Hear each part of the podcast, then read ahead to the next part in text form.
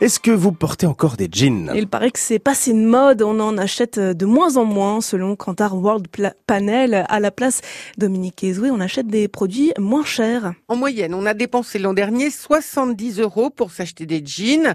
C'est 5 euros de moins que l'année précédente et on paye son jean moins cher, 27,20 euros l'unité contre 28,50 euros un an plus tôt. Alors presque un jean sur deux est acheté dans une chaîne de vêtements implantée en centre-ville ou dans les centres commerciaux. Les magasins de sport et les soldeurs en vendent aussi de plus en plus. Une part qui augmente au détriment des magasins indépendants, des grandes surfaces alimentaires et des grands magasins.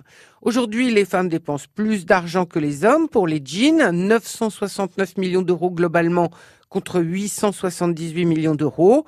Mais le budget baisse pour tout le monde. Les femmes se sont détournées des jeans au profit des shorts qui ont vu leur vente s'envoler l'an dernier, mais aussi dans une moindre mesure des robes et un peu des jupes. Et les gynécolos, ça marche? Ce que les professionnels du marketing appellent les jeans avec mention. Ils ne représentent aujourd'hui qu'une toute petite part de nos achats, à peine plus de 2%, mais c'est deux fois plus qu'il y a trois ans. Alors par jean avec mention, on entend tous ceux qui affirment qu'ils ont un plus par rapport à une pièce ordinaire, comme par exemple le fait d'être fabriqué en France comme la marque Davidao 1083 ou les ateliers Tuffry, fabriqués avec des fibres qui génèrent moins de pollution que le coton, comme le chanvre utilisé par 1083 ou le lin pour Davidao ou le coton recyclé. Autre mention, le fait d'être teint sans colorant chimique, comme les jeans Bonobo, les consommateurs sont de plus en plus attirés par cette mode durable et cèdent moins à la tentation de la fast fashion de ces dernières années. Et du coup, est-ce qu'il y a du changement du côté des grandes marques?